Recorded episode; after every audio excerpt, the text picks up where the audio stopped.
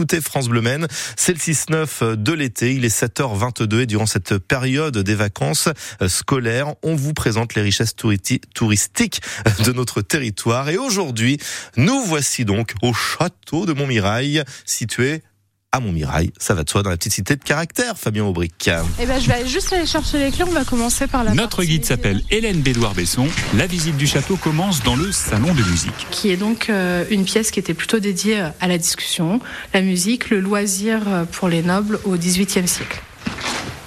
On va reprendre le couloir. Petite halte devant l'escalier principal du château.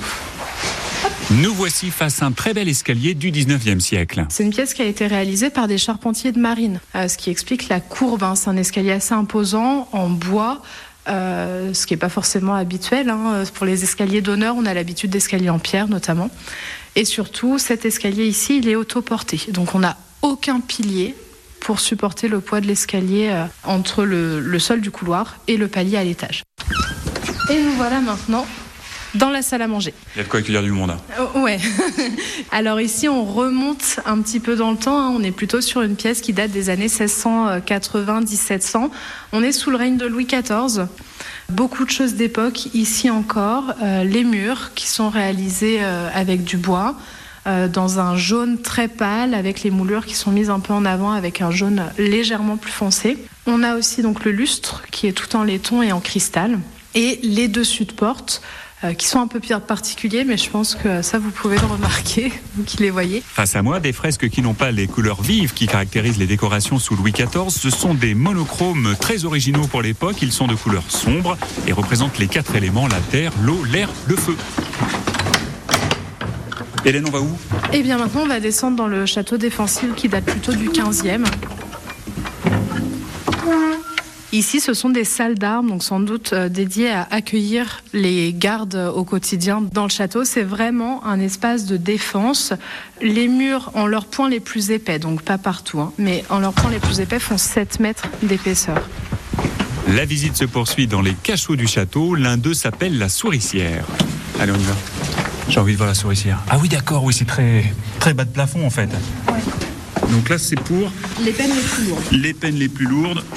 Je mérite bien ça.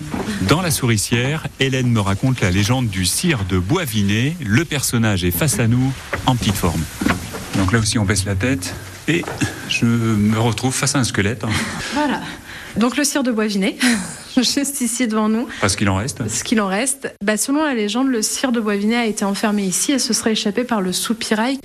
Mais bon, je laisserai ça à la réflexion des visiteurs quand ils viendront voir. Euh, et on parlera de la possibilité ou pas de s'échapper d'un cachot par le soupirail. Oui, là, faut euh, être euh, capable de d'escalader tout ça, c'est pas évident.